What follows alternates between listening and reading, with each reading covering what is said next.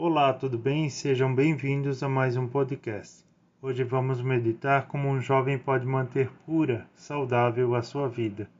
Antes da leitura do salmo, gostaria de deixar dois convites. Tenho um novo canal no Telegram, onde coloco os links dos podcasts. Convido você a se inscrever nesse canal. O link está na descrição. Convido você para conhecer os meus livros que publiquei no Clube de Autores, O Caminho para a Felicidade e Fátima 1917. Os links também estão na descrição desse podcast.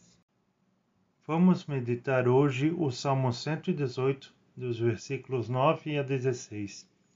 Como um jovem manterá pura sua vida, sendo fiel às vossas palavras?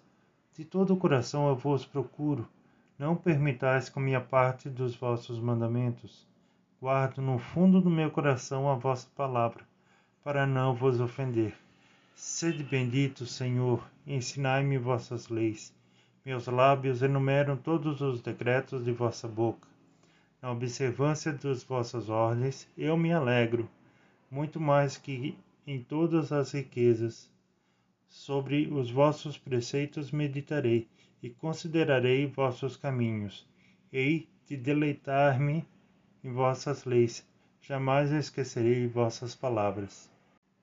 O caminho para uma vida saudável é acolher os mandamentos do Senhor. Esse é o grande ensinamento desse salmo.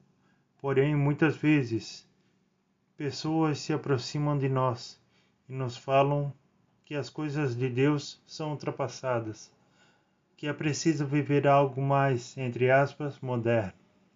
Deus nos deu livre-arbítrio, podemos estar próximos ou distante dele, mas é preciso parar e se perguntar: aquele que nos criou, no amor e por amor, seria capaz de nos dar um mandamento que nos prejudique?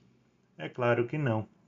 O que o jovem precisa fazer é renunciar o medo de Deus e abrir o coração para que Deus possa fazer morada nele. Que as palavras desse salmo toquem o coração e que cada vez mais o Senhor seja o centro da nossa vida e da nossa história. Assim seja. Amém.